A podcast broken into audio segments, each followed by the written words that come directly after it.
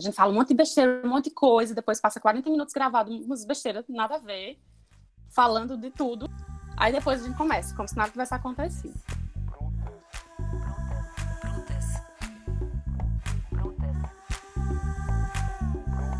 Oi, gente. Estamos aqui com mais um episódio do Brutas Podcast. Antes de iniciar, a gente quer agradecer a presença ilustre dessas mulheres que estão aqui, né, a presença de vocês. Cada uma foi pensada por um motivo específico, por singularidades que se ressaltaram quando a gente estava pensando nessa roda de conversa. Estamos aqui com a nossa primeira roda de conversa. Espero que de muitas que ainda venham. E a gente sempre frisa nos podcasts que é impossível falar de um lugar que não seja o nosso, né? um lugar que não é o nosso.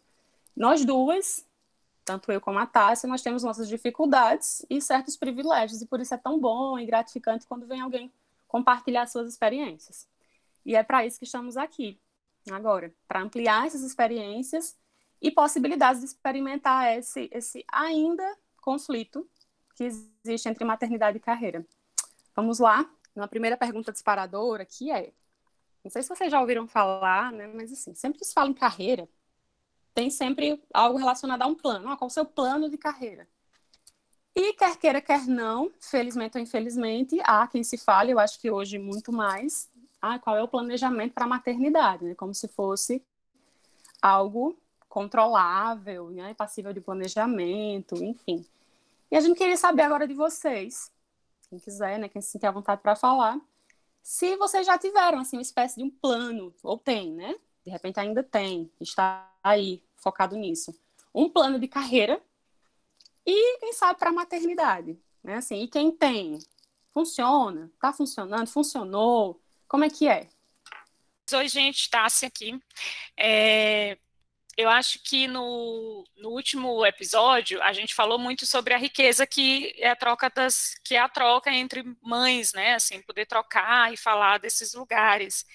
E, e aí, com essa pergunta que Bruna fez, fico me perguntando, né, para até incrementar e jogar mais pimenta no tempero, é se, se, houve realmente essa possibilidade de, de, pensar sobre isso, né? Ou a maternidade se atravessou e veio, ou a carreira tinha que acontecer e foi indo, se, se, se foi possível, né, fazer essa organização. Eu sou a Magda, sou a mãe da Maria Luísa, que tem 12 anos hoje, e quando fala de carreira, eu sempre pensava em organizar tudo direitinho, né? Eu tinha muito certinho o que, que eu queria fazer, que eu ia terminar o magistério, que eu ia fazer um curso na área de formação de professores, que ia fazer mestrado, né? Tinha muita coisa organizada. E no meio disso apareceu um trabalho que não tinha nada a ver com essa essa organização toda que eu estava tendo. E aí eu meio que me desesperei, assim, né? Eu, minha mãe disse: Ah, eu conversei com a gerente da empresa lá e ela disse que vai arranjar uma vaga para você. E eu estava entrando no estágio do magistério, eu pensando: Meu Deus, agora que eu ia me dedicar todinha a isso, eu vou trabalhar. Mãe, o que é, né? Logo, era uma empresa de calçados, ela disse: Você vai trabalhar na educação infantil. Tinha pessoa mais nojenta para ver criança comendo, se lambuzando? Eu. A turma que eu ia pegar era berçário 2. Justamente a turma mais lambuzada, né, para comer. E aí eu estava assim muito triste com aquilo, né? E um, uma pessoa chegou e me disse assim: "Vai, tenta. Se tu não gostar, tu sai. Se tu continuar, porque tu acha que tu deve continuar, daqui a pouco vai aparecer outra coisa e você troca. Você não está limitado àquilo lá. E aquilo me marcou muito. E aquilo ficou martelando bastante.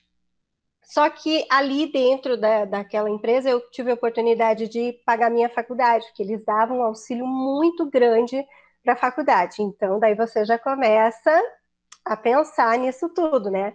Então aquilo ali me incentivava a ficar. E ali eu fiquei por quase cinco anos. E aí eu, eu transitei desde o berçário até a pré-escola, né? Então foi assim uma experiência maravilhosa.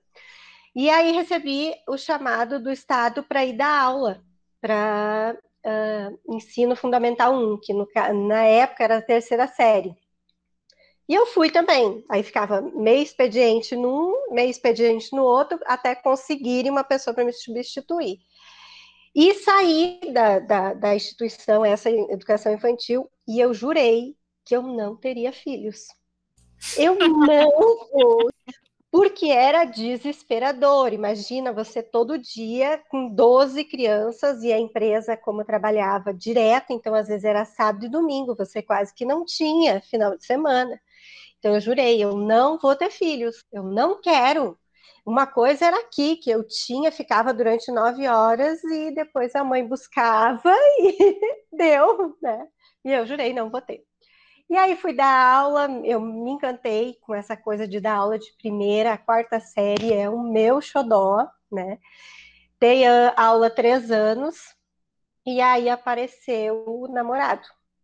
E agora? Estava já no início do, do, do mestrado, né? O que, que eu vou fazer? Eu tinha planos, fazer mestrado, já tinha cortado lá atrás a questão de ter que trabalhar e juntar com tudo isso. E agora mestrado, o que, que eu vou fazer? Como é que eu vou fazer?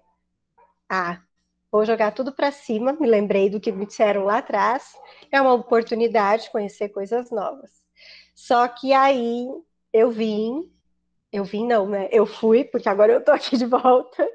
Eu fui para o Ceará e chegando lá eu meio que me bloqueei. Eu disse, ai, mas eu não posso ficar parada, então vou fazer um curso de pós-graduação. Aí eu fui para Leão fazer o curso de pós-graduação.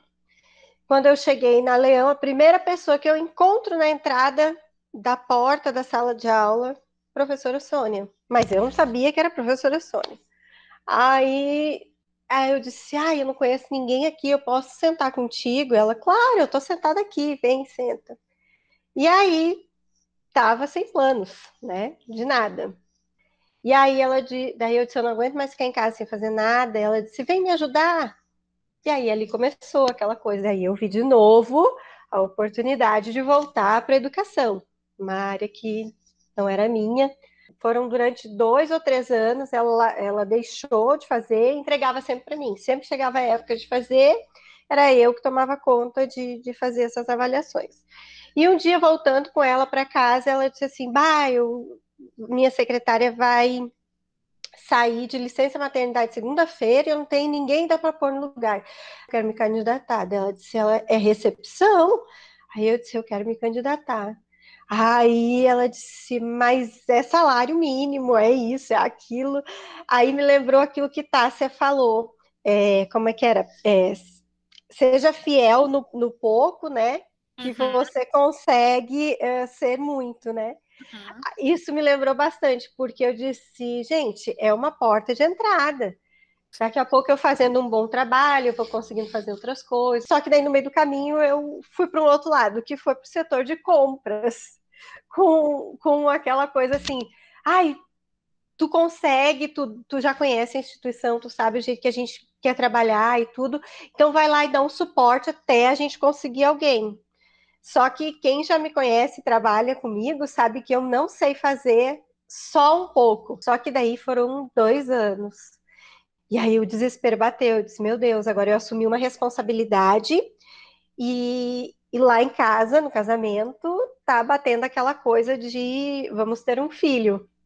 Como é que eu vou ter um filho aqui? Não tem escolinha, porque aqui no Rio Grande do Sul, com quatro meses, a criança vai para a escolinha, né? E aqui não tem escolinha. Eu não vou deixar com a babá. Puf, puf, puf, bati na sala da direção e disse: é, Eu quero pedir demissão. Que tá, você coloca no, no, no, no, outro que nem, nem se ligou nisso, né? Nem pensou. Não. Isso veio bater depois. E isso para mim foi uma coisa que pesou já antes. Eu fui lá e disse: Ó, eu vim pedir demissão porque eu quero engravidar.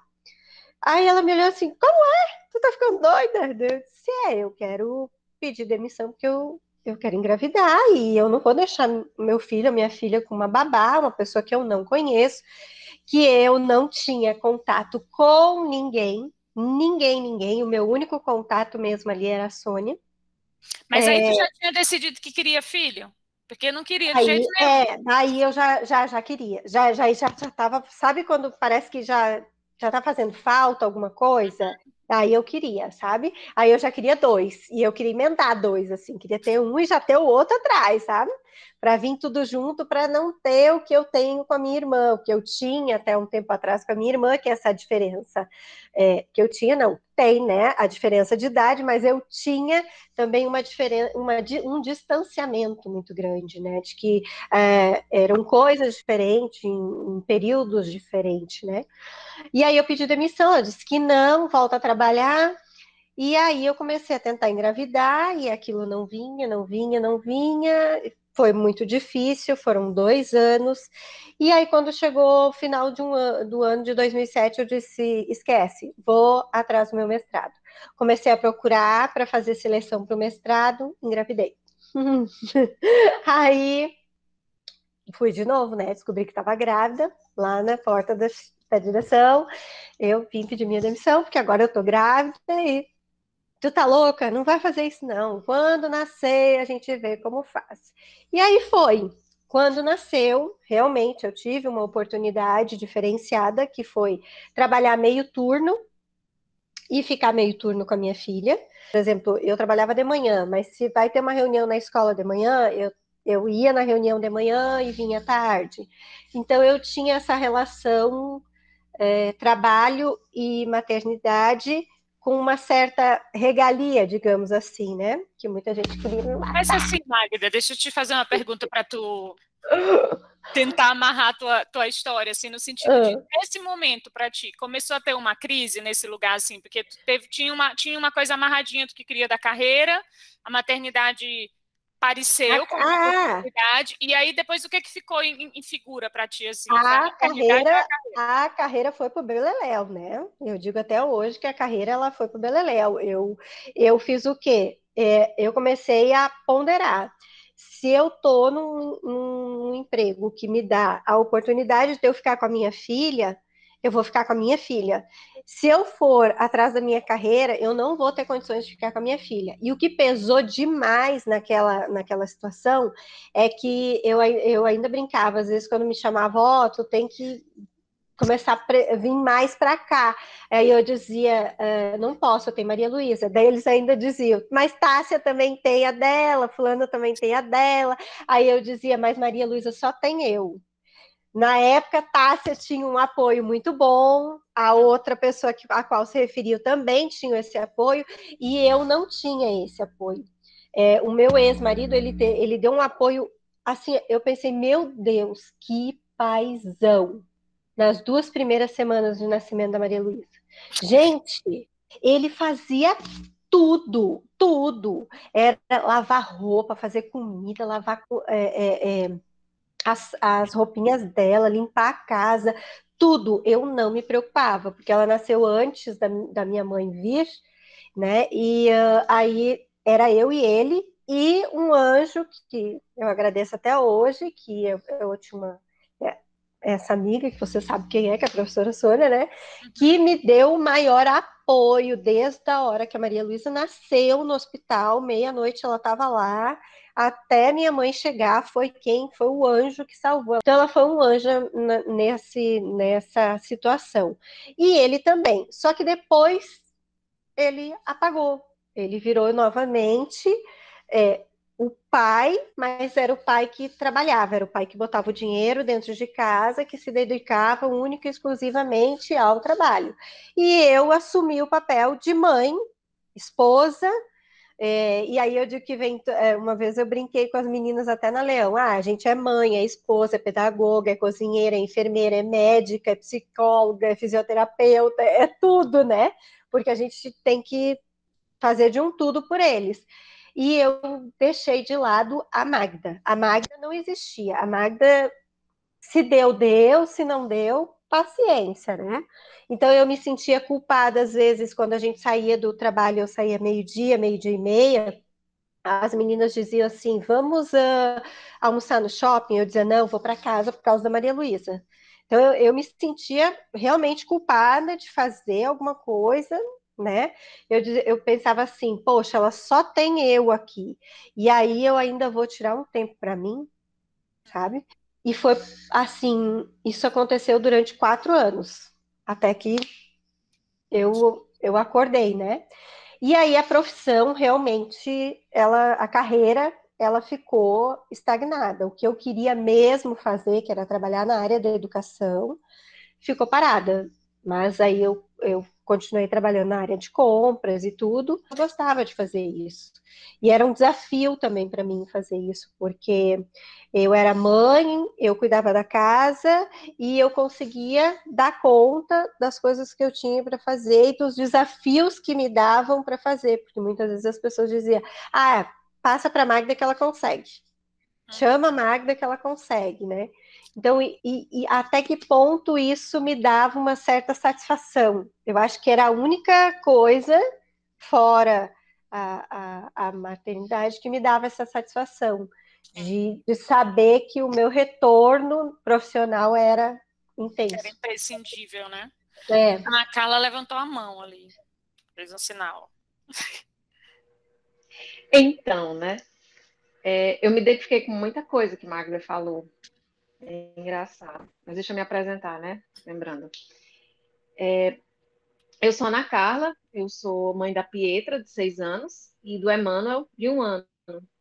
E eu sou psicóloga de formação.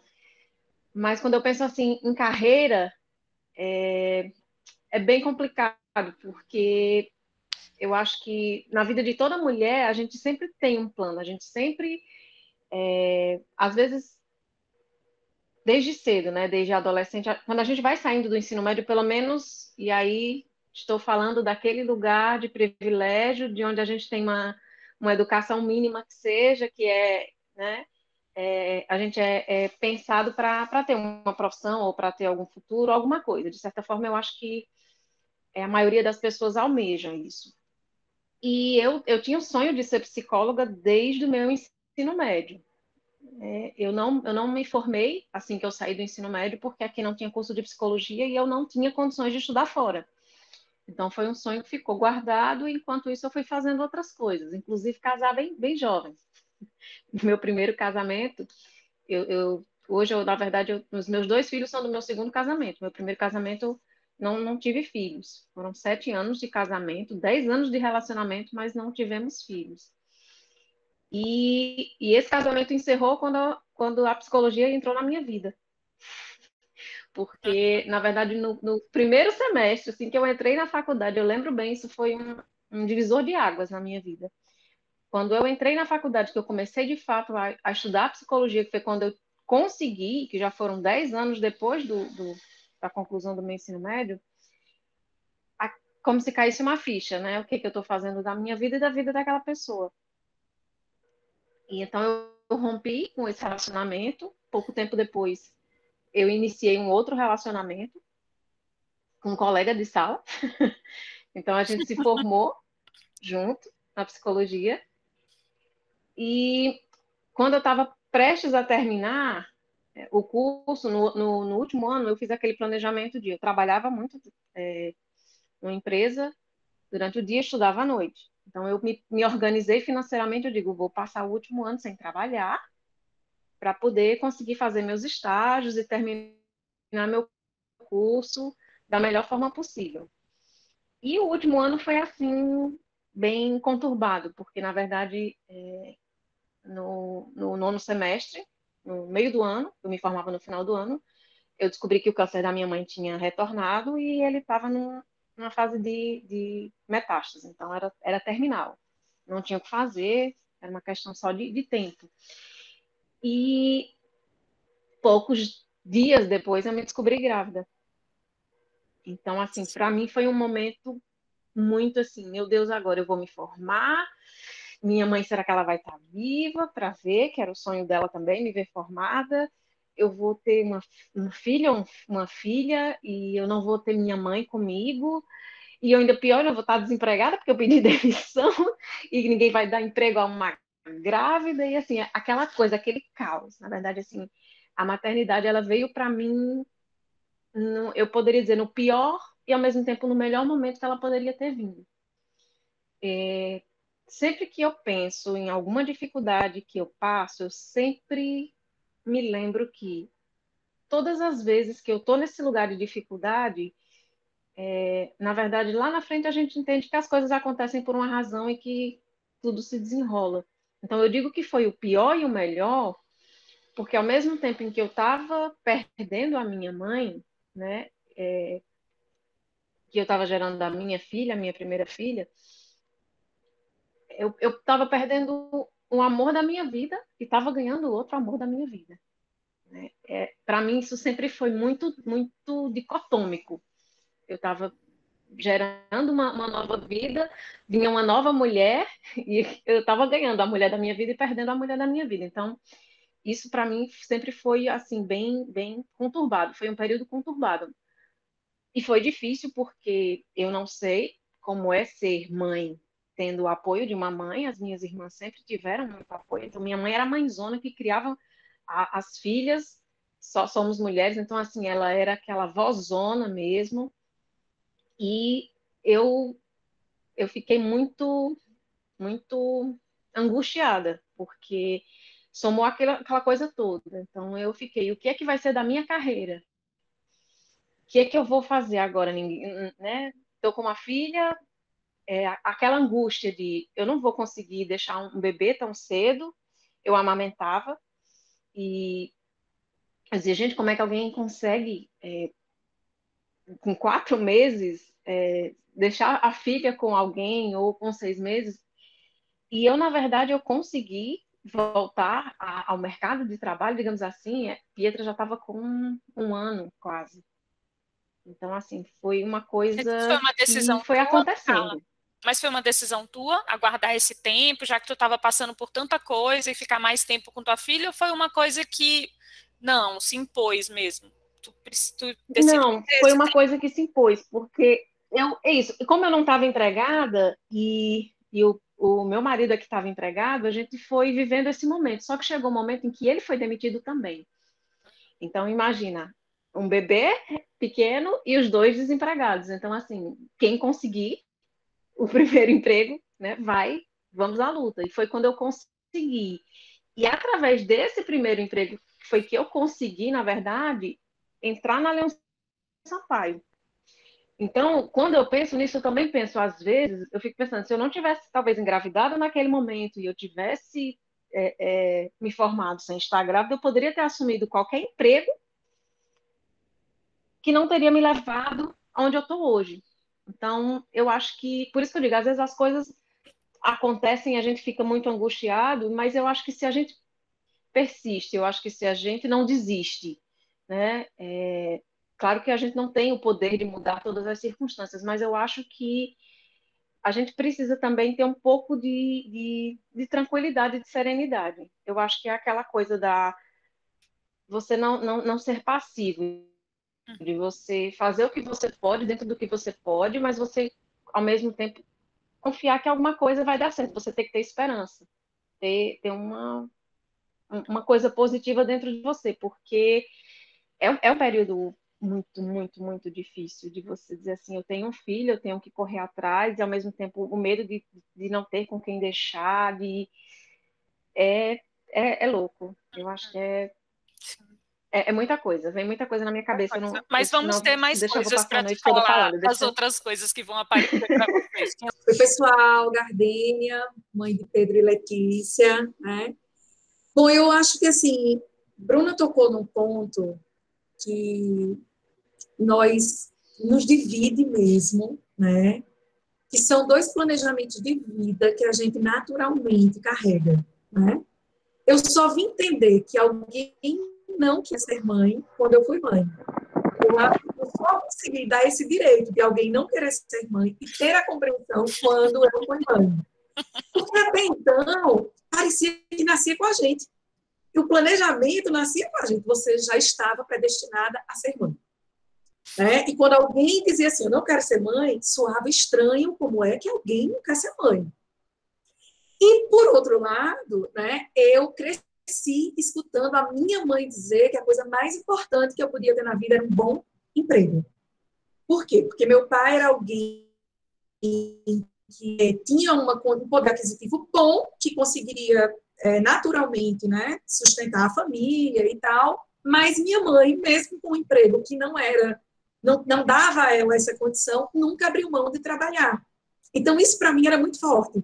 Eu tinha essa ideia de que o trabalho era alguma coisa é, que não, não era nem aquele sentimento de que o trabalho tirava minha mãe das, do nosso convívio, daquele espaço, não. Era sempre a ideia de que o trabalho era alguma coisa que fortalecia, que era bom para ela, entendeu? Então, eu, eu cresci com essa, com essa imagem de que o trabalho era algo que tornava a vida da mulher melhor. E criei uma relação com o trabalho de viver permanentemente muito produtiva. Né? Então, assim, a minha ideia de, de, trabalho era alguma coisa assim, eita, respirar e trabalhar eram coisas muito importantes. E, paralelo a isso, eu queria ser mãe, né? Porque a gente quer ser tudo. A gente quer que os dois planos se encontrem lá na frente, né? E aí, é, esse planejamento de carreira, naturalmente foi acontecendo, eu me formei e casei muito, muito próximo de quando eu me formei, né? Praticamente me formei e casei. E aí eu sempre tive isso na minha cabeça. Eu, eu fiquei em Recife, né? eu trabalhava muito. Vocês terem uma ideia, eu, recém-formada, entrei num hospital muito grande de Recife e era carnaval. Todo mundo queria vender os plantões. E eu assumi todos os plantões. Eu passei 20 dias trabalhando sem parar, bem minha cara, né? Trabalhando sem parar. E aí eu tive, depois dos 20 dias, uma crise, uma lombalgia, assim, importante, que me tirou uma semana do trabalho. Então, essa era a minha relação com o trabalho. Ele não me cansava, ele nunca chegava, por exemplo, o, próximo, o próprio cansaço, o próprio corpo, às vezes era que era o meu limite. Eu parava quando era o limite do corpo, né? O corpo parava. Isso, quando o corpo parava. E aí, é, isso vai num crescente, porque você vai acumulando empregos, e às vezes você não está nem numa perspectiva de carreira ainda. Era muito cedo para mim ter, assim, muito definido eita, eu quero fazer mestrado, doutorado. Não, eu não tinha isso. Eu tinha o acúmulo de trabalhos. Né? Então, eu estava na assistência, saía do hospital, entrava em outro, saía do outro, ia para outro. Enfim, muito habituada com a produção, que eu acho que é, eu me identifiquei super no podcast quando vocês falaram, e como a gente também cultua isso, né? de como ser produtiva faz você ser a, a profissional desejada. E aí, beleza, eu sou, sou, soube da, da perspectiva da seleção aqui no Ceará, eu sempre quis voltar e decidi que eu ia fazer a seleção. E meu marido era alguém assim que estava ali para onde eu fosse ele ia, né? Muito parceiro, muito a gente construindo a vida, um começo de vida assim ainda muito construída, mas eu sempre digo que ele tinha uma relação do trabalho com o trabalho melhor do que a que eu tinha eu não sei se eu conseguiria abrir mão de tanta coisa para acompanhar ele como ele abriu mão para me acompanhar. Que eu acho que é uma outra coisa bacana, né? É a gente ter uma parceria de alguém que está. Vocês terem uma ideia, eu estou dizendo que eu não sei se eu teria. então, que a minha, que a minha relação do tra... que a minha relação com o trabalho era algo, né? E aí quando eu interrompendo, que geralmente é o contrário, né? É a mulher que vai atrás de acompanhar o homem. Exato. E eu, eu contei com isso, né? Assim, a gente estava no começo, é, realmente construindo a nossa vida, mas ele tinha essa, esse, essa coisa de eu vou para qualquer lugar e cons consigo começar do zero. E eu não tinha isso. Né? Eu acho que eu era muito segura de que eu precisava do porto seguro e daquilo que eu seguramente já conhecia. Tudo bem, eu estava adorando trabalhar financeiramente, tinha sido um, uma, para mim, um tipo de trabalho que me deu uma ascensão e uma estabilidade muito boa. E aí eu fiz o concurso para vir para cá por essa questão de ficar mais perto da minha família e de vir e tal, era uma, um anseio, né? E quando eu passei, como eu vinha nessa minha relação com o trabalho, né? Para mim não tinha problema nenhum. Eu continuei em Recife e aqui. Então, eu viajava, eu vinha, trabalhava, passava três dias e voltava e passava três, o resto da semana de plantão e voltava domingo depois. Para mim era super normal. Né? E pegava ônibus, eu não ia voltava de avião, eu ia de ônibus. Então, assim, eu não me cansava. Era algo que eu não me, eu não, não me cansava. até que a gente pudesse fazer uma transição para que ele viesse com mais tranquilidade também, tivesse tempo de encontrar um trabalho. No meio do caminho, a maternidade aconteceu, né? Eu estava eu tava apenas quatro meses aqui, e aí eu engravidei. E para mim, assim, foi é, o encontro de um plano que eu sempre tive e uma angústia existencial, porque eu achava que não era o momento. Porque pela primeira vez eu tive que me deparar entre o meu trabalho, né, que eu tinha esse tipo de relação, com a decisão que naquele momento era também um plano, mas não era para aquele momento, mas já estava naquele momento. E aí, pela primeira vez, eu não pude muito que eu pude decidir, mas eu tinha que decidir era o que era mais confortável para a minha gestação, né? E aí, depois que eu aí eu vim embora, porque eu ainda continuava morando em Recife, eu vim embora, mas ainda continuava achando que eu podia continuar do mesmo jeito. Eu tinha, eu tinha que trabalhar, eu, eu não podia decidir ainda né, rápido o que era que eu ia fazer. Tinha um chefe maravilhoso, e aí ele disse, Gardinha, você tira uma licença de três meses, que é a fase mais delicada da gestação, e depois você resolve o que vai fazer. Eu passei os três meses aqui, né, porque aí eu não viajava e tal, eu já estava na faculdade. E quando terminou os três meses, meu marido passou em um concurso no Pernambuco, né, fez uma seleção e aí eu digo, pronto, agora como é que eu vou fazer? Né? Bom, vamos fazer o seguinte, para que a gente, eu estava grávida, vem outros problemas, né, porque aí você, além de ter essa relação com o trabalho, eu tinha aquela coisa de muita responsabilidade, quem vai sustentar, como é que vai ser, Aí, não, vamos fazer o seguinte: você fica em Recife e eu continuo trabalhando. Eu fico viajando a cada 15 dias. A cada 15 dias, mesmo grávida, eu ia para o Recife, continuava no hospital e continuava na faculdade. Né? Então, assim, é um tempo interminável daquilo que você trabalha. E eu sempre vejo a gente dizer, eu trabalhei até o último minuto. E isso é um mega orgulho, né? E a gente, talvez, depois, com o tempo, com a maturidade, a gente vai vendo que será que era necessário tudo isso? Né? Esse acúmulo de coisas que você não consegue nem escolher. No final das contas, eu não queria me deparar com as escolhas. Eu estava achando que eu ia, né? E, de fato, fui levando, fui levando. Com sete meses, eu entrei de férias da faculdade, me mudei para Recife e trabalhei até 20 dias antes de ter Pedrinho. E quando eu tive Pedrinho, né, me identificando aí muito com a, com a que a Ana Carla falou, é, eu tinha uma rede de apoio imensa. Minha mãe praticamente se mudou para morar comigo. Meu marido sempre foi extremamente presente, sempre me ajudou muito. Então, naquele momento, eu ainda não sentia minha carreira impactada. Por quê? Porque eu estava, eu vivia tão concentrada na coisa de, da produção, né? Que isso me incomodava. E agora? Quando eu fosse mãe, eu vou ter que parar, mas não passava pela minha cabeça isso. Porque como você vai nesse, nessa aceleração de coisas, você não imagina que a maternidade vai lhe parar. Né? Até então, eu tinha uma rede de apoio, eu não precisava, teoricamente, decidir tantas coisas importantes. Eu ia trabalhando, o povo ia me ajudando e eu ia, né? E aí, quando é, eu tive Pedrinho, quando ele tinha um ano, eu fui para o mestrado. Eu fui fazer mestrado em Recife, né? Era outra decisão dificílima, mas era uma decisão de carreira, né? Que era importante.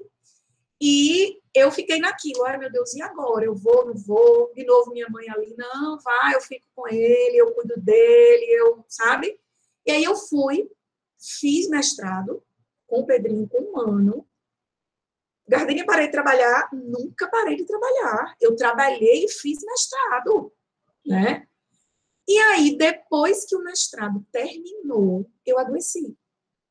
Eu sempre fui alguém, assim, que trabalhei muito com a criatividade de conversar e daqui sair com ideia e criar alguma coisa. Então, eu estava o tempo inteiro, até que chega um momento que você sente que aquilo te gerou uma exaustão. Né? E eu acho que foi o primeiro estalo que eu tive de como eu estava me demandando de situações que eu teria tempo. né? Porque assim, eu acho que o que a maturidade ensina a gente, e hoje a impressão que eu tenho, é que uma coisa não cancela a outra. Mas inevitavelmente não dá para a gente passar por essa essa maternidade e essa carreira sem desacelerar um pouco, sem fazer escolhas em algum momento, porque a gente vai perder, né? De um lado ou do outro quando tu fala de escolha. Eu até anotei quando tu falou aqui, porque eu me identifico muito com essa tua fala, que é porque parece que a gente quer tudo. A gente não quer escolher. Seja o que for, um pouco mais para a carreira, um pouco mais para os filhos, a gente não quer escolher, a gente quer tudo, porque a gente tem a ilusão de que os homens têm tudo, por exemplo, né? Mas os homens não têm tudo também. A grande maioria, não são todos, mas a grande maioria acaba tendo um peso muito maior, como o Magda colocou o, o, o meu ex-marido me ajudou por duas semanas, depois se enfiou no trabalho. Não fez mais a parte de pai como fazia antes. Então, em algum momento faz essa escolha, mas a gente quer tudo. A gente quer tudo. Gente e eu ah, acho. Mas será que, será que é daí que surge a história de que mulher faz muitas coisas ao mesmo tempo? Assim, a gente se obriga a fazer, né? A gente não consegue. Quem disse que a gente consegue? Pai, Gardenia adoeceu. E só para deixar registrado aqui, Gardênia, me identifiquei horrores em vários, vários momentos. Eu tô assim, parece que teria um peso das costas, porque eu me acho megera, né? Mas enfim, continua.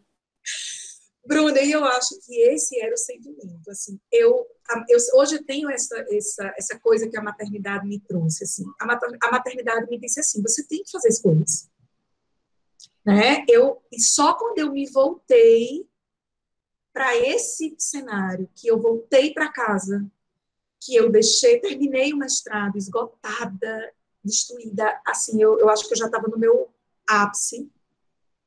E aí eu encontrei Pedrinho, teve alguns atrasos, né? E aí eu comecei a me voltar para isso com um olhar de, poxa, eu fui ausente, eu não vi, que aí vem a culpa, né? Eita, aconteceu e eu não estava, e eu não... E, quando, e na verdade, quem percebeu fui eu. Então, mesmo na minha correria, eu ainda estava ali, dentro das coisas que eu tinha que eu não tinha escolhido, mas que eu tinha somado, me dedicando a, aquele, naquele que seja aquele pequeno momento que eu tinha, o que é, eu estava ali. Então, assim, a gente não. É o que exatamente o que você falou. Você não quer perder nada. Aceite o caos. Mas aceitar esse caus é dar a gente esse direito de ir equilibrando né, escolhas, sabendo que em alguns momentos uma pessoa, aliás, um, um, cenário da tua vida vai te exigir um pouco mais, mas eu acho que também é a gente se deparar com isso. Não dá para ter tudo. Não dá para ter tudo. Isso não pode nos frustrar. Né? E eu acho que depois disso, eu comecei a lidar melhor com as escolhas. Aí eu fui começando a entender que eu não poderia trabalhar a semana inteira e ainda pegar o meu final de semana para dar aula na pós. Aí eu não poderia tornar esse ritual o tempo inteiro de querer estar em tudo e presente em tudo, se eu também não me voltava um pouco para aquilo que era o que também me energizava, né? Porque tem momentos na carreira, na vida profissional da gente, que a gente não consegue pelas exigências. Mas também existem esses momentos pelas escolhas. Né? Pelas escolhas que a gente vai fazendo e a gente não vai conseguindo escolher isso de, de maneira sensata, né? às vezes falta é, naquele momento alguém que, que dê esse estalo, né? Eu acho que nesse, nessa situação, em alguns momentos, Manuel sentiu muito e me trazia isso, né? Ah, você não acha que isso aqui tá. Mas ao mesmo tempo, quem está do seu lado está ali.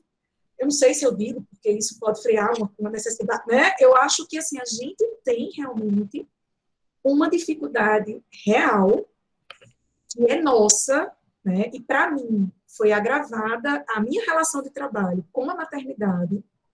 Eu acho que assim, agravou toda a minha expectativa que eu tinha de eu vou permanentemente viver produtiva. Né? E assim, a ideia que se tem de produção, que também é isso, não parar, não se ver, não se cansar, deixar o seu corpo ser a última fala, porque você é incapaz de dizer, não, isso aqui é demais. Né? Então, assim, eu, eu acho que esse lado também para a gente é um se liga.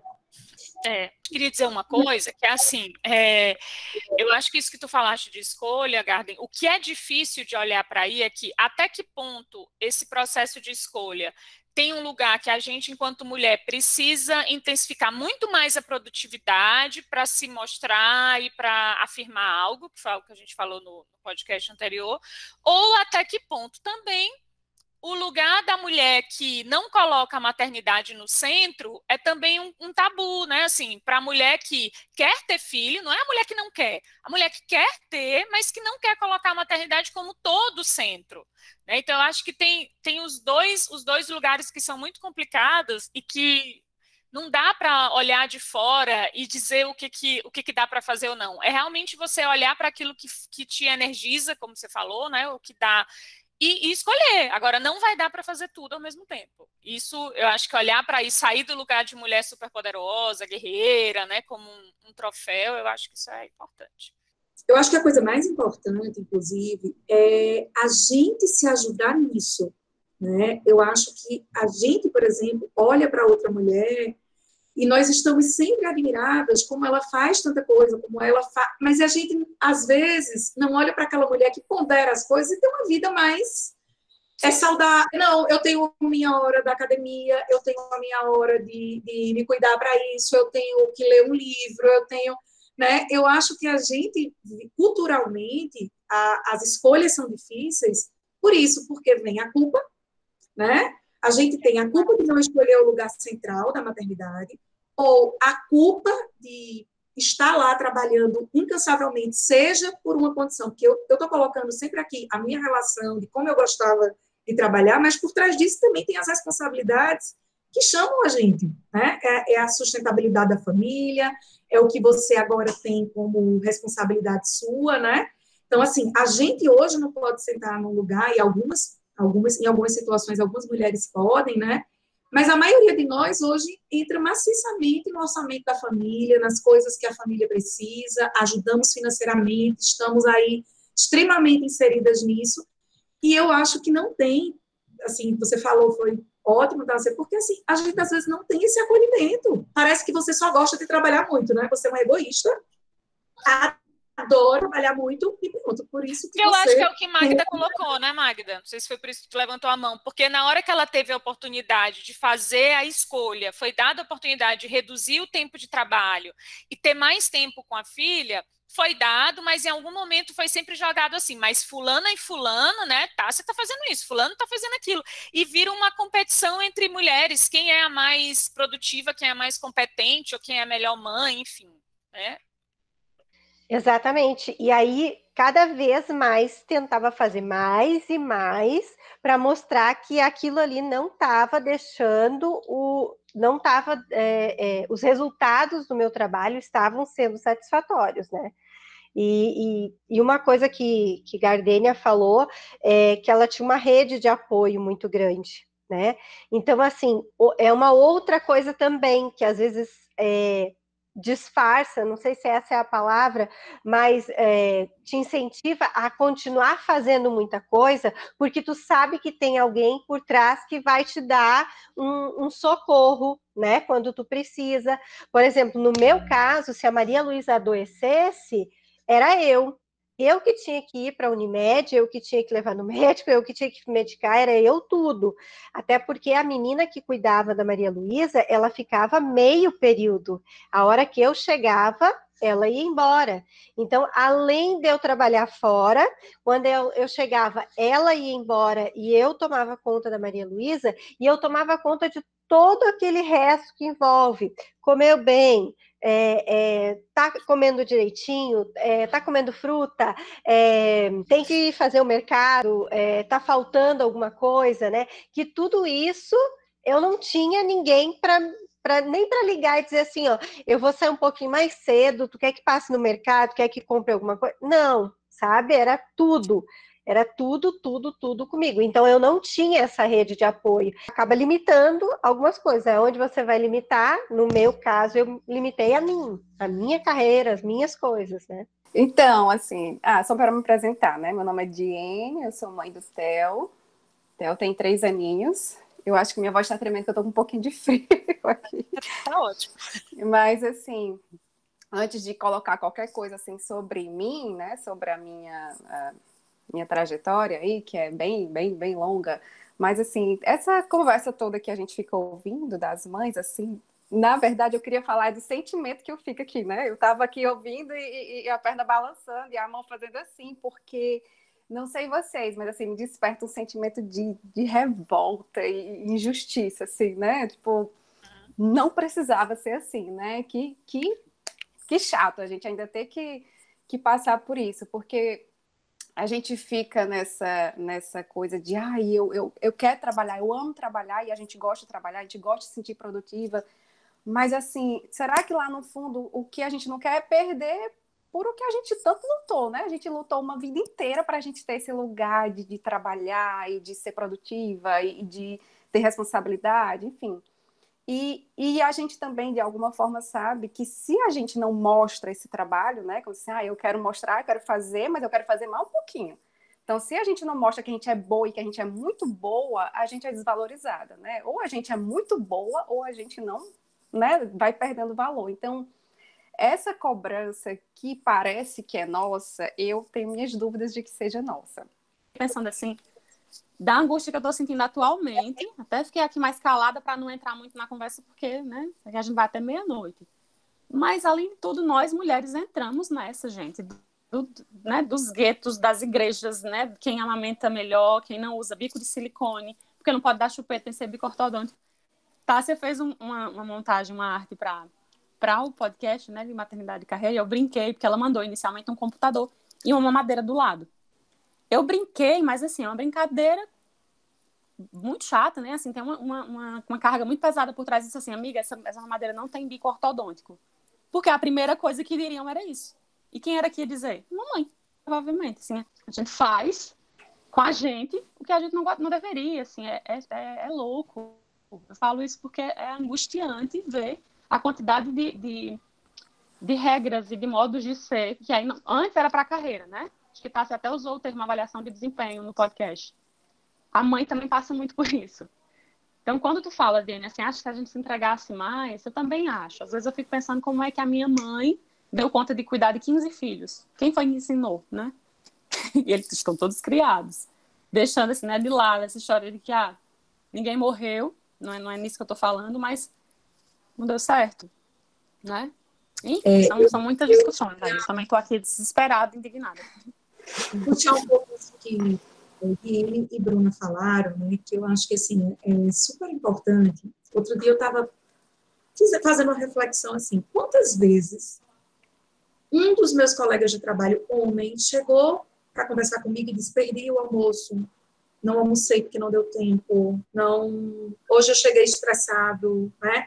Eu trabalho, por exemplo, com casais, homens e mulheres. Aí o homem chega e diz assim, ó, oh, hoje fulano não vem porque o bebê está doente. Ele tá, a vida dele no trabalho não mudou. Quem ficou foi a esposa para cuidar da criança, né? Então assim, eu acho que é inegável e quando a gente diz assim, é preciso fazer escolhas, é algo que eu me digo não com sentimento de frustração, porque eu acho que em N momentos da vida nós fazemos. Só que esse tipo de escolha é uma escolha diferente. Não é como escolher eu quero ser arquiteto ou fisioterapeuta. A, a maternidade e a carreira, ela tem para a gente, na presença de um filho, eu acho que um outro poder de escolha, que é o limite. Né? A gente não nega, por exemplo, a minha segunda maternidade foi completamente diferente da primeira. Eu já não tive minha mãe totalmente disponível para mim, então chega a idade para eles também, né? Eu já não tive meu marido tão presente, ele já estava em outras mil atribuições de trabalho. E eu amamentei Letícia dois anos. Então, muitas vezes, eu saí para trabalhar. Eu fui trabalhar, tendo passado a noite inteira com ela dormindo. Quando ela dormiu, eu fui trabalhar. Então, assim, existe sim essa condição voltada para o trabalho que não foi feito para você que teve filho, que está nessa situação uhum. específica, né? Que foi uma das coisas que vocês falaram muito para mim assim, foi um abraço no podcast. Porque assim, tudo muda, né, tudo muda. Nós estamos vivendo uma pandemia que mudou todas as nossas, a relação do mundo em aspecto cultural, econômico, tudo. Gente, o que foi que mudou para as mães? Mais excesso, né? Porque você passa a manhã inteira assistindo, assistindo aula, a tarde inteira fazendo tarefa e você está trabalhando. Ninguém perguntou assim, você pode assumir, você não pode assumir. E então eu acho você que... ouve, às vezes ainda você ouve assim, ó, é, você tem que achar uma atividade para essa menina fazer, porque ela passa o tempo todo no computador ou no celular. Pois é. Só eu.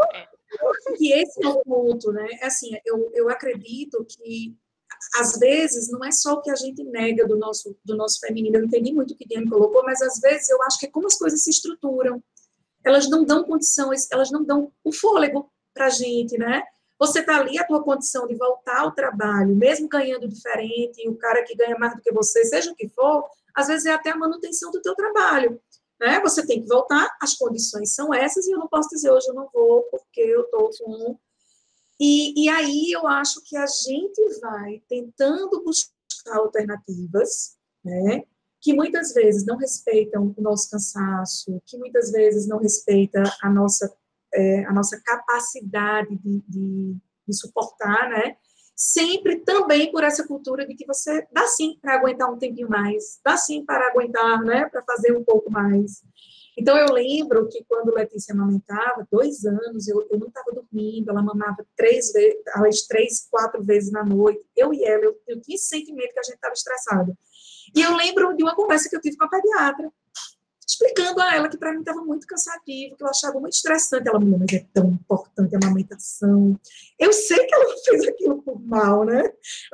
Mas naquele momento, ela levou em conta só o que era bom na amamentação. Os sujeitos ali, né?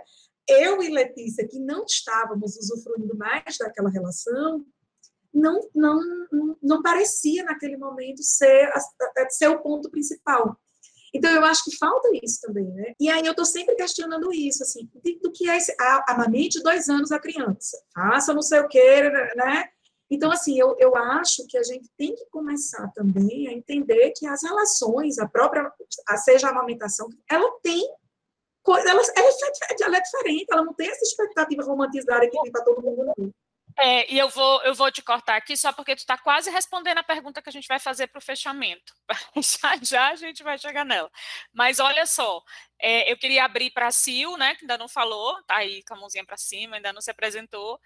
Mas eu acho assim que isso tudo que está sendo colocado é, de novo, é o respeito do lugar de escolhas. A gente volta para isso, porque também a gente ainda está falando aqui eu não sei se Sil vai falar de um lugar diferente, mas aí a gente ainda está falando de mulheres que escolheram ser mães. Né? Porque a gente ainda tem também mulheres que simplesmente se tornaram mães, porque não há essa opção para a mulher de ser ou não mãe. O pai escolhe se ele quer ou não ser pai, ele pode simplesmente ir embora e não, não tem filho. Né? E o que ele faz não é condenado, como, por exemplo, se uma mulher decidir que não quer ter um filho e for eventualmente fazer um aborto, por exemplo. Então, assim, não tem esse lugar de escolha para a mulher da maternidade, sempre, né? Às vezes é uma escolha, mas às vezes não é, é uma coisa que se impõe ali. Mas, Sil, vá lá para a gente te ouvir um pouquinho. Oi, gente, boa noite. Meu nome é Silberlana, eu tenho 30 anos, eu sou mãe do João Miguel, do Enzo e da Alice. João tem oito, Enzo tem quatro e Alice tem dois anos. E aí, é, vendo tudo, dá uma misturada assim, quando a gente escuta as histórias, né? Os corre, né? De, de tudinho aí, a pessoa fica, meu Deus. Então, comigo, né, a, quando eu estava na minha graduação, eu engravidei, né? Eu tinha casado primeiro, e aí, é, quando eu estava no quarto semestre de psicologia, aí eu engravidei do João, e aí é, eu também me percebia, eu trabalhava no, numa, numa clínica, e aí eu me percebia muito acelerada. A minha relação com o trabalho, eu trabalho desde os 14 anos, e aí era sempre essa, ah, preciso trabalhar, preciso trabalhar, preciso ajudar minha mãe, né, minha mãe não não vivia junto com meu pai e tudo. E aí sempre essa coisa de relação com o trabalho, eu preciso trabalhar, não posso deixar de trabalhar. E aí, é, quando eu, eu engravidei, estava trabalhando e fazendo faculdade. E aí, tipo, o meu ritmo sempre foi acelerado também. E quando o João nasceu, né, o João nasceu de parto normal, eu já estava pensando justamente no parto normal para ter uma recuperação melhor, para voltar o mais rápido para a faculdade, para poder também dar de conta do, do quando fechasse né, o período da licença, que na época era quatro meses, e aí eu tinha que voltar mesmo incluindo as férias, aí eu lembro que não deu para incluir.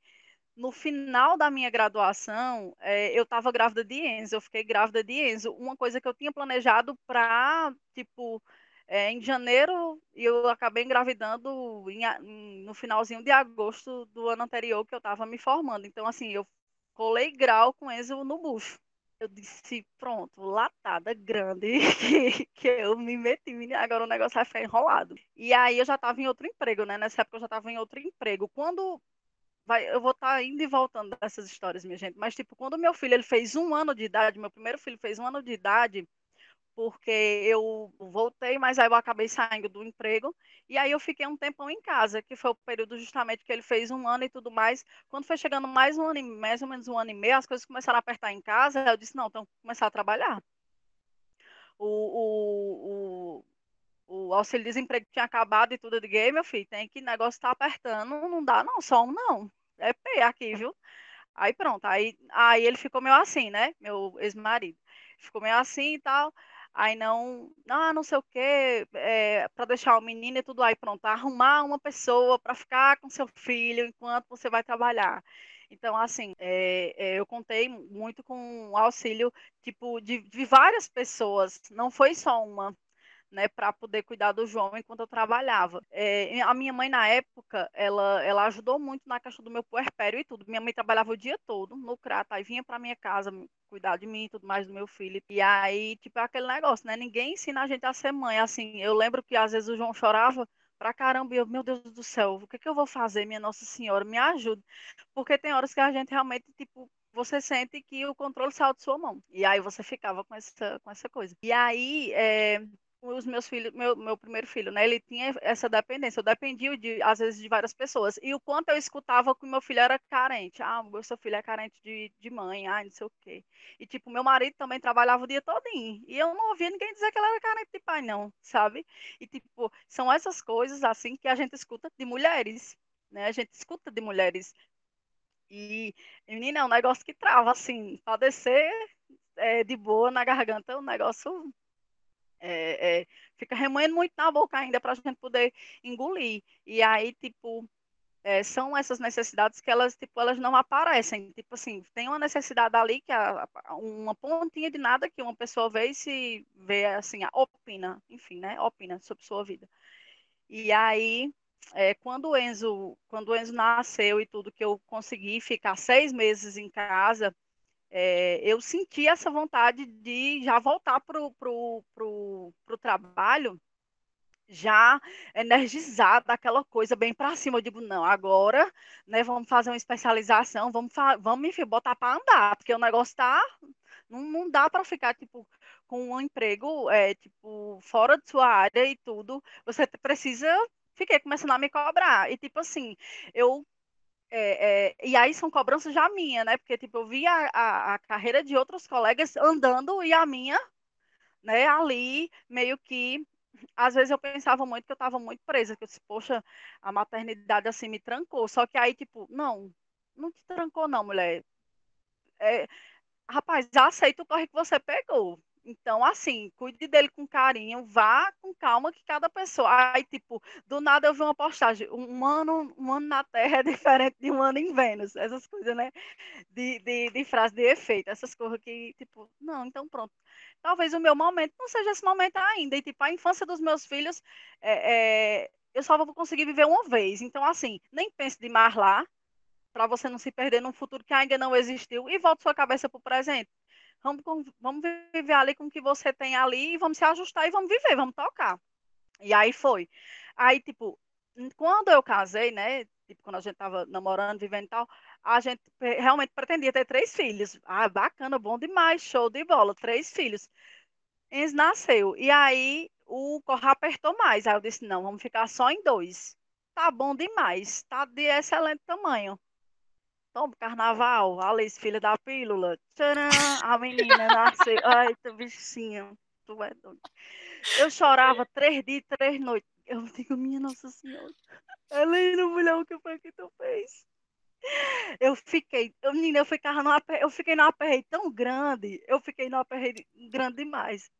Eu olhei assim, Eu tô rindo, porque- mas é o que eu acabei de falar, Não, né? Se nem toda maternidade, tô rindo do jeito que tu fala, que É. torna engraçada. Mas assim, é, é, nem toda maternidade tem esse lugar assim romântico da escolha, desse lugar que eu Mulher. quero estar, né? Às vezes é só um corre que chegou ali e você tem que aceitar. E ficou. Menina, e eu ficava, e eu engraçada, né? Olhando as fotos, aquele negócio, o bucho, aquela coisa. Aí eu, minha Nossa Senhora, as transformações no corpo da gente, porque, tipo assim, das duas gravidez dos meninos, eu me sentia absurdamente feia. Feia, feia, feia, misericórdia, uma coisa assim, eu não conseguia me perceber. Quando eu fiquei grávida de Alice, aí não, parece que um negócio assim aflorou dentro de mim, que eu me senti uma deusa passeando no meio do povo assim, sabe? Era uma cor, era uma cor diferente. Eu, eu achava massa. De Alice foi bom, agora o do menino foi um negócio muito medonho. Aí, no final das contas, me percebi grávida de Alice, que eu digo, pronto. Agora, engraçado que eu disse, eita, tomei esse negócio aqui, mas a menstruação não veio. Eu estava fazendo um processo seletivo para mudar de cargo na empresa que eu estava, bichinha. Pense, oi, foi um puxa encolhe danado. Eu só sei que no final das contas, eu fiquei no final da entrevista, aí a, a psicóloga, né, do recrutamento e seleção lá foi dar o feedback, e aí eu não tinha passado, né? Ela foi dizer e tudo mais, aí eu disse, no dia eu ia fazer o exame para ver se estava grávida, né? Aí quando eu fechei a porta, assim, quando ela deu o feedback e tal, que eu fui embora, aí que eu fechei a porta, eu disse assim, eu vou fazer o exame, porque eu acho que eu tô é grávida. E esse e eu não ter passado aqui para esse processo aqui, eu tenho que ressignificar isso. Eu tô frustrada, tô, tô medonhenta aqui, tô com raiva, porque não passei, porque queria muito. E eu estava me sentindo num momento muito produtivo na empresa, muito produtivo mesmo, assim, era tipo, eu estava, ah, eu tava me amando. E aí é, aconteceu isso, né? E aí quando veio e tudo mais, assim, a gravidez, assim, foi um baque muito grande, assim, eu fiquei muito frustrada, porque é gravidez que eu não planejei, tipo assim, era uma coisa que surgia, era um desejo, era um desejo que ele já, já é, teve seu espaço, mas, tipo, eu reformulei, e, tipo, não era mais. Ah, consegui fazer pré-natal, tudo bem direitinho, tudo de boa, beleza, show de bola. E aí, tipo, só mais ou menos com 20 semanas foi que, tipo, eu tive um, um- uma ameaça de aborto. E aí, tipo, a gente ficou, a gente descobriu, né, nesse dia que, que ia ser uma menina e tudo.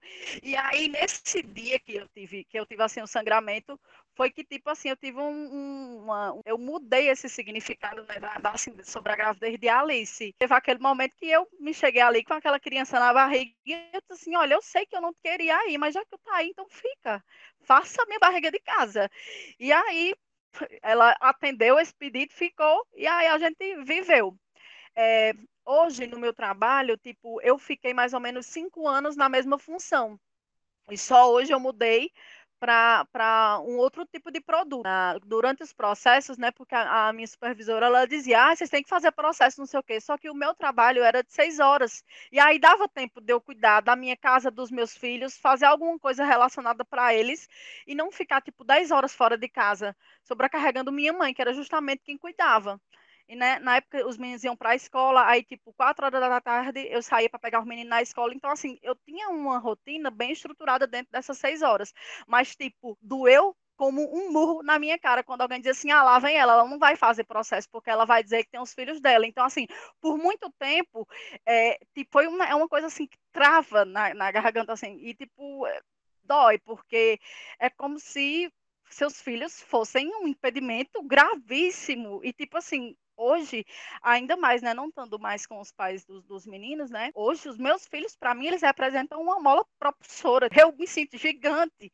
É muito bom ter por quem lutar, sabe? Ricardo, você, tipo, não vê pessoa, as pessoas vendo isso, tipo, não percebendo a sua escolha como uma coisa não sei nem se é pejorativo, mas tipo assim, com desdém, sabe? Aí isso magoou, magoou assim muito. Durante algumas, algumas coisas da, da criança, por exemplo, ah, se tem reunião de pais, se, se o menino ficou doente, se você chega um pouco mais atrasado e tudo mais, eu sempre me via nessa situação. Eu nunca vi o outro lado. Nessa situação, tipo, de chegando atrasado no trabalho por conta de uma coisa, de uma doença de um menino. Então, assim, às vezes eu era chamada a atenção por algum tipo de atraso que era relacionado à minha maternidade. É, eram ajustamentos que eu precisava fazer. Eu ainda não consegui fazer minha, minha pós-graduação, eu não consegui dar seguimento à minha carreira, ainda estou nesse, nesse emprego, né, tipo, que eu digo, assim, paralelo àquilo que eu escolhi como formação. Às vezes a gente, eu me sinto muito cobrada, às vezes até por mim mesma, por eu não estar ainda no lugar onde eu gostaria de estar, né? De proporcionar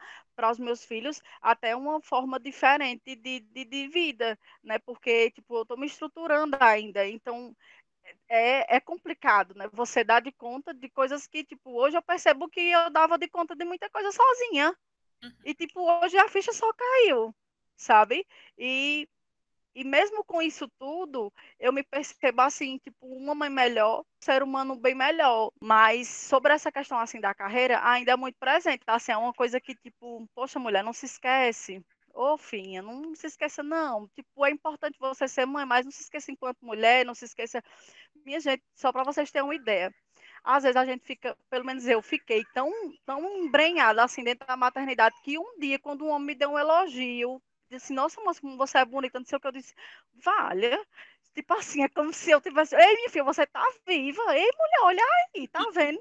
Então, assim, é, não, não, não foi nada assim com libertinagem, foi tipo um, um elogio comum. Mas, mas tipo, também podia ser, podia ser.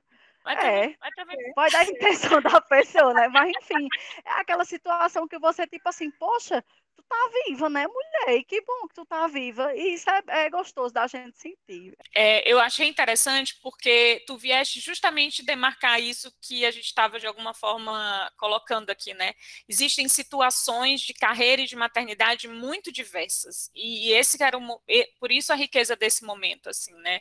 De repente você é, hoje, quando a gente fala de escolhas, né, tá focando numa escolha que é o que eu preciso fazer para me manter, para manter os meus filhos, ainda não consigo olhar para a minha carreira dos sonhos. Não é nem olhar, olhar você consegue, ainda não consigo me lançar nessa carreira dos sonhos porque estou fazendo isso, mas também estou olhando para um outro lugar que é algo que eu não quero perder, que é esse momento com os meus filhos. Né?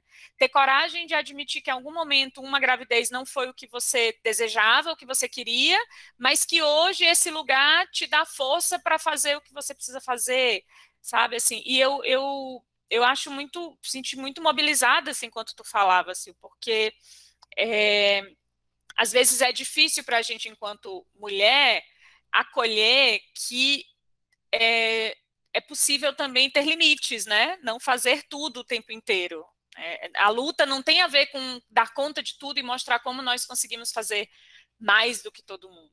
Né? Eu acho que a luta não tem a ver com isso. A luta tem a ver com um espaço de que é, você não é menor na sua carreira quando você chega atrasado meia hora no trabalho porque teve um, uma reunião, porque eu acho muito engraçado que no mundo do trabalho tem uma palavra que é resiliência, que é flexibilidade, conseguir fazer, mas quando a mulher está fazendo isso no trabalho e com os filhos já não serve, né? Não serve muito. Vou só seguir aqui a ordem, tem mãozinhas para cima. Ana Carla também levantou a mão, ainda há pouco eu acho que esse, é, esse, assim, eu fico ouvindo todas e o que fica mais na minha cabeça é, parece que a culpa está sempre ali. A culpa, seja de, um, de, um, de, uma forma ou de outra, seja porque a gente quer é, se dar mais como mãe, ou seja, quando ela, a, a, gente quer ser um pouco mais produtiva, não importa qual, qual faceta você escolha. Parece que a, a culpa vai estar sempre lá. Ela está sempre presente. Eu, eu tive duas maternidades diferentes e, assim, eu, eu penso que a, a culpa, ela, ela sempre andou comigo de, de todas as formas. É uma coisa que eu, eu fico me policiando para me libertar, porque eu acho que esse, esse grito de, de liberdade a gente precisa dar em relação à, à culpa. Ela, ela permeia muito, porque eu acho que tudo, tudo, tudo acaba sempre voltando. A gente vai, a gente roda, caminha, mas ela é como se ela estivesse sempre acompanhando a gente o tempo todo, né? Seja é, é, se você é muito ativa e você quer, quer ter esse espaço de, de, de... porque eu acho que a, a questão da produtividade é, é, tem muito da, da sociedade, tem muito, mas às vezes tem da pessoa. Às vezes a pessoa ela tem um ritmo diferente, ela gosta, ela é enérgica, ela, ela gosta daquilo que faz, ela... e de repente a maternidade, como Gardenia colocou, ela limita você. Então, assim, às vezes a gente não fica tão feliz com essa limitação, às vezes a gente queria conciliar sem ter que fazer essas escolhas difíceis, sem ter que frear, né? E, e como se coloca, para um homem, é, é sempre muito mais é, é, é, diferente, é sempre mais fácil, é sempre como coloca, se, se o filho adoece, não é ele que falta o trabalho, se, se tem uma, uma coisa que tem que abrir mão, e eu falo isso mesmo eu tendo um, um marido que é um super pai, que sempre foi a todas as consultas, eu acho que às vezes até eu faltei consulta do meu filho, né, né? meu filho não, mas a minha filha teve, teve vezes ele levar para o médico e eu não, mas mesmo assim é diferente porque eram, eram em horários diferentes. Era quando eu estava trabalhando à noite e ele estava no horário livre. Mas se tivesse os dois trabalhando, teria que ser eu, teria que ser a mulher. Geralmente é, é esse esse lugar que a gente fica. Então eu acho que é importante a gente também, em algum momento, se libertar dessa culpa, sabe? Pelo menos tentar todos os dias. Eu acho que é uma, é uma meta. Pelo menos eu estabeleci para mim, tentar me livrar um pouco dessa culpa, porque eu sempre eu sempre giro, giro e, e volta para isso. Ana Carla, tu acabou respondendo a pergunta que eu quero fazer assim para a gente caminhar para o final. Eu sei que é muita coisa para falar, mas a gente também sabe dos do tempo de cada uma e das outras atribuições. E a pergunta é justamente essa para a gente finalizar. E eu queria ouvir um pouquinho de cada uma, assim. Qual então a saída, né? O que então a gente deve, para onde a gente deveria estar olhando, né? Já que a maternidade e carreira tem todos esses essas possibilidades, esse, essas nuances, é, né? Tem quem quer olhar mais para a carreira, tem quem quer olhar mais para a maternidade, tem quem está achando que vai dar conta de tudo e vivendo isso, mas qual seria qual seria o caminho? Qual seria o remédio? Como que a gente, enquanto a gente está aqui num grupo de mulheres, né? E é algo que dá vontade de ficar até muito tempo, porque são histórias diferentes, mas que a gente sempre acaba encontrando um ponto de identificação, porque somos mulheres e mães. Então, tem um lugar estrutural que a gente se encontra. Então, assim, qual seria, então, como que nós, mulheres e mães, o que, que a gente poderia fazer? Ou o que, que a gente espera também, né? O que, que a gente poderia fazer de novo? É a gente que tem que fazer alguma coisa. Mas o que, que a gente espera, então, como uma, uma saída. Desculpa, uma saída para aliviar esse peso, assim, né? A Carla começou falando disso, dessa libertação da culpa. O que mais, assim, que seria o caminho para a gente? Tá, sim, não necessariamente o que a gente deve, o que a gente espera, mas o que a gente precisa, né?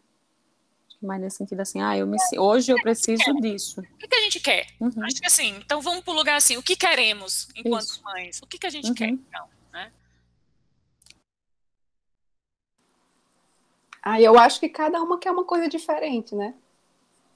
A verdade é que a gente não pode falar enquanto mulheres e mães, né? A gente tem que falar individualmente porque é a nossa história de vida, é muito subjetiva, assim. É, então, é, é, o que, que a gente pede da carreira, a história que a gente tem de vida em relação a, a, a, como a gente quer viver a maternidade e a história de vida como a gente quer viver a nossa, né, a nossa carreira enfim, e, e, os dois, assim, o quanto me dói ou não me dói é, conciliar esses dois, porque pode não doer, né? Assim, a gente também tem essa opção de adorar trabalhar e, e não sentir nenhuma dor, nenhuma questão em viver a maternidade, assim, é, eu, eu pessoalmente tenho um pouco disso, que é o que eu falei para a Silberlane, assim, para a gente tá, acalmar um pouco essa, o coração nesse sentido, assim, de a gente só é mãe de um bebê de um ano uma vez, né? A gente só é mãe de um bebê de dois anos uma vez, a gente só é mãe de uma criança de quatro anos uma vez. Então, assim,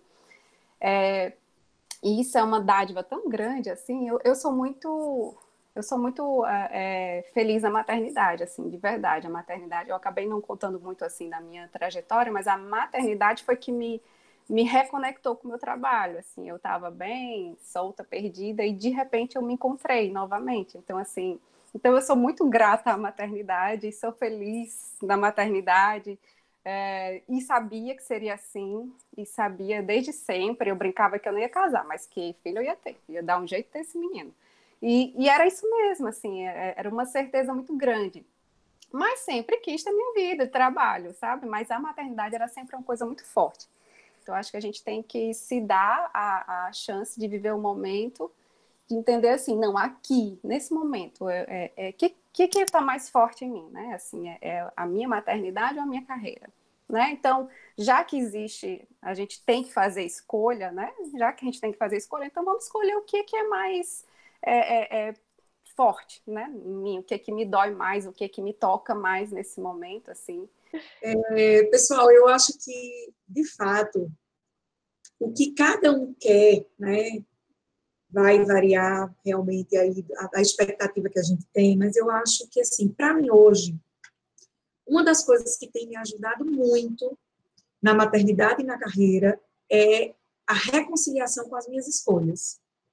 Porque eu acho que não existe um momento em, nessas duas condições que a gente não tome decisões sem ter medo de estar tá errando né? Mas está precisando tomar, porque isso faz parte, a gente precisa decidir. Né? Então, assim, eu acho que a culpa não sai dessa decisão, mesmo quando a gente entende que aquele é um momento que sua carreira precisa mais de você ou que seus filhos precisam mais de você. Né? Eu acho que isso ficou muito claro quando Silverlane falou. Como ela está feliz com a maternidade, mas como angustia ainda não ter conseguido o que ela deseja. Eu acho que esse é um, um, um, compasso né, que às vezes a gente não consegue, de fato, manter no ritmo. Porque isso é, é, é descontinuidade, de, existe uma descontinuidade o tempo inteiro, né? Às vezes você está muito bem profissionalmente, aí você tem alguma coisa na família que te chama, às vezes é a família que te chama e, e profissionalmente você está sendo demandado, enfim. Eu acho que a gente é, vive na tentativa acerto-erro, né? Nós precisamos é, acreditar que decidimos aquilo que foi o melhor para aquele momento, foi onde nós foi o melhor que nós podemos fazer. Eu, o meu orientador do, do mestrado me ensinou isso. Né? Para mim ficou muito forte, porque eu lembro que eu estava muito angustiada, eu tive muitos problemas para terminar o mestrado. E aí um dia eu cheguei para ele e disse: "Seu trabalho está fantástico". Eu disse: "Eu queria ter feito ele melhor". Ele disse: "Você fez o seu melhor". E ele, naquele momento, ele me sentenciou, né, um cara de 60 e poucos anos, que ele já tinha caminhado demais para entender que esse melhor que a gente almeja, talvez a gente nunca atinja, né? Então, o que nós precisamos, talvez, para sair um pouco da nossa culpa, que nos acompanha, eu concordo plenamente com a Ana Carla, ela nos acompanha, é ir se reconciliando com essas escolhas, né? vivendo os momentos, como a Magda falou, eu acho que a gente vai passando por momentos diferentes, que às vezes também necessitam da gente, a gente sair da carreira e da maternidade para voltar a ser a gente, né? Eu me identifiquei muito quando a Silverlana falou, porque uma vez alguém perguntou assim, qual é a música que tu gosta? Eu não lembrava mais. Porque eu estava também nesse interim. Eu saía do trabalho e vinha para a maternidade eu também não estava mais ali sendo alguém que gostava de alguma coisa, que tinha o um momento que é que tem as amigas para. Então assim, já vem um outro momento que você sente vontade de existir, né? Que você também não está só nessa dualidade entre ser mãe ou ser profissional. Você quer existir, você quer ter o seu momento lazer, você quer conversar, você quer beber, enfim, né? Você quer existir. Então, eu acho que quando a gente se reconcilia com as nossas escolhas, quando a gente existe, quando a gente volta a existir nas nossas vontades que estão para além desses dois papéis, isso já nos ajuda muito nesse reencontro. É, eu acho que já nos ajuda muito. E hoje, eu acho que uma das coisas que eu tenho mais, que eu acho que eu aprendi, né, é que eu não consigo mais fazer julgamentos.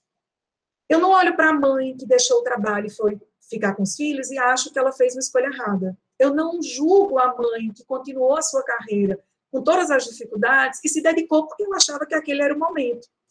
A, a, aquela mãe do WhatsApp que faz tudo, sabe, todas as tarefas que eu perdi, eu aproveito ela para ela me dar agenda, sabe? Eu não estou mais nessa coisa de criar demanda para mim. Eita, eu tenho que ser igual a ela, eu tenho que ser boa igual a ela, isso é, né? Porque eu comecei a aprender, assim, eu acho que eu tenho aprendido que não é o fato de você ser 100% dedicado ao seu filho que faz você ser presente.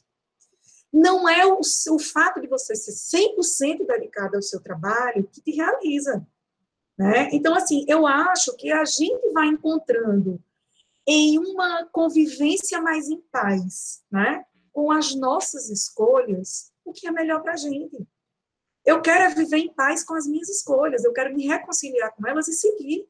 Se eu não tiver um modelo perfeito, né, se eu não tiver a coisa, é, a, a perfeição que eu quero atingir, talvez se eu me aceitar dentro da minha imperfeição, sendo alguém amada pelos meus filhos, estando lá com o meu trabalho, eu vou conseguir ser feliz, né? Então, eu acho que é isso. A gente precisa se acolher mais, apontar menos, julgar menos e deixar as pessoas tomarem as decisões que, na vida delas, são as melhores decisões para elas. Que às vezes eu, eu acho que a falta de paz que nós sentimos é exatamente não sermos respeitadas nas escolhas que a gente faz. Né? Então, por mais conciliação nisso, né? na gente, na maneira como a gente é, se abraça e aceitar as escolhas que as pessoas fazem sem julgamento. Né? Eu fiquei super feliz com o depoimento de Magda, porque eu acho que é isso. A gente vai acompanhando como as mulheres mudam, e nós que somos amigas e lhe queremos bem, eu acho que esse é o sentimento. Que bom, que bom escutar o que você falou, sabe? É agora é uma escolha por você, e isso vai fazer todos os seus papéis serem melhores. Acho que é isso. Minha gente, fala, é... acho que é isso, e fecha, né? Vai, uhum. Minha gente, assim, a palavra, quando é, tá, trouxe, né, essa questão assim, da palavra para mim, veio muito essa questão assim, de acolhimento, que foi uma coisa que veio muito forte para mim. É, de tipo perceber outras pessoas é, vivenciando a, a, trajetória delas ali e tipo assim, não, Silberlane, para de se comparar, de se comparar, você está perdendo a oportunidade de estar tá vendo assim uma coisa boa que está surgindo ali do seu aqui e agora, e aí tipo, se comparando com outra pessoa. Então, assim, é, volte olhar né, para aquele que está ali ao seu redor, as suas escolhas, e, e, e conseguir encontrar um sentido naquilo ali, sendo que, é, tipo, respeitando o, o, o, meu processo, respeitando a, a, as vidas que eu coloquei no mundo ali, ao meu redor, ali, meus parceirinhos ali, porque, tipo, engraçado que um chegou aqui nesse instante e disse, mano, o que, é que a senhora tá fazendo? Eu disse, não, tô aqui num grupo aqui, disse, mas a senhora só trabalha, a senhora não estuda. Eu disse, ai, fala, ah, moleque. Eu, no, no, no, relato das meninas, eu percebi muito assim, que às vezes as maiores cobranças, tem cobrança de fora? Tem, mas às vezes, o quanto às vezes eu sou carrasca comigo mesmo, eu sou muito autocrítica de ficar, tipo, me cobrando. E tipo assim, pô, mulher, você deu um desconto. Então, assim, é, durante esse, esse gestar, durante esse maternar que nunca acaba, né, que é uma coisa... É, eterna isso, né? Enquanto a gente for, a gente é mãe e aí é uma coisa que não, acho que não vai acabar. Não, não vou deixar, não vou ser ex-mãe, né? não dá para ser.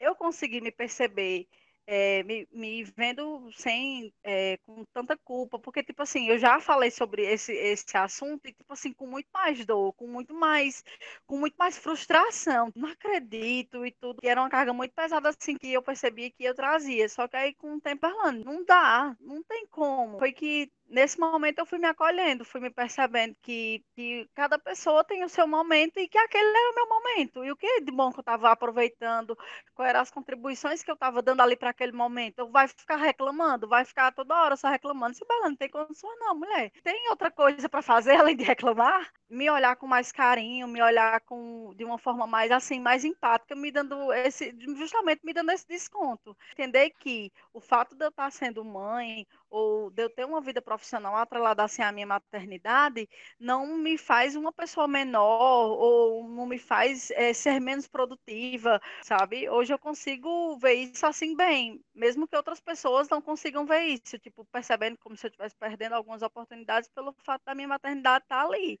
Só que hoje eu consigo enxergar de uma forma bem mais tranquila que isso é uma coisa que me fortalece, não que me enfraquece, né? Tem muito a questão assim do ponto de vista, e o ponto de vista da outra pessoa é o ponto de vista dela.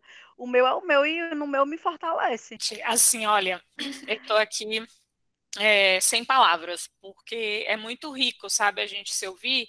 E eu queria só pontuar, destacar algumas coisas para passar para a Bruna para a gente fazer o fechamento, mas assim, destacar algumas coisas que foi dito do que a gente precisa. E teve algo aí, como o Gardenha estava falando, de se reconciliar, é, Diane estava falando da coisa da, dos desejos de cada uma serem diferentes, Ana Carla trouxe a culpa, Magda fala de um lugar diferente hoje, mas que é diferente hoje, né? Já foi outro lugar. Né? E que às vezes a gente consegue acolher um lugar melhor do que consegue acolher o outro, né? Dificuldade de acolher quando em algum momento a escolha foi vou escolher aqui focar mais na maternidade, né?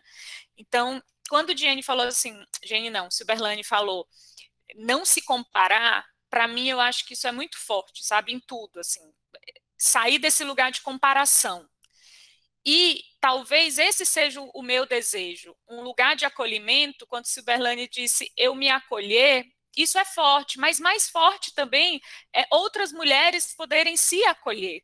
Porque grande parte da culpa e do medo, né, como Gardner trouxe, é dessa acusação e que na, muitas vezes vem de outras mães e de outras mulheres, porque é, Sibelane usou a palavra certa, é o lugar da comparação. Né? Nossa, como eu até falei isso um pouco no outro podcast, assim, né? Olhar para o que a outra mãe faz como um lugar do que ela faz, do que ela gosta, de como ela se identifica, mas talvez não seja o meu. Né? Ou até admire, mas não sou capaz de fazer, né? Eu sou a que compro o waffle pronto. Magda é a que leva a filha lá em casa e leva o waffle caseiro. E assim, tá ótimo, eu adoro, mas eu vou comprar pronto congelado, entendeu? Não vou, não tenho, não faço. E, e, e eu acho que assim, sair desse lugar da comparação é muito importante. Talvez uma demanda que esteja sobre nós seja que a gente possa acolher mais outras mulheres, porque a força de uma mulher acolhendo outra mulher é muito maior do que a gente pode imaginar. Porque é também a força da acusação de outra mulher que nos coloca nesse lugar de medo e defensivas, assim. Mas eu fiz isso por causa disso, mas eu. E é muito cansativo ter que explicar. Eu fiz isso, seja porque eu acredito nisso, seja porque eu não sou capaz de fazer de outra forma, seja porque eu não quero fazer de outra forma, seja porque esse é o meu melhor. Não sei porque eu fiz isso. Eu fiz isso porque eu fiz isso. E se a gente sabe que é um lugar tão difícil, por que, que a gente dificulta mais para outras mulheres? Para quê? Eu acho que não. É como se, se eu acusar Gardenha, isso alivia a minha culpa, né? Porque aí eu aponto em Gardenha aquilo que eu não quero ver de falha em mim. Né? Eu mostro como Bruna é incompetente e isso alivia um pouquinho do meu sentimento de incompetência. Então, a possibilidade de nos acolhermos, eu acho que é infinitamente mais rico do que qualquer outra coisa. E aí, Bruna, eu passo para ti.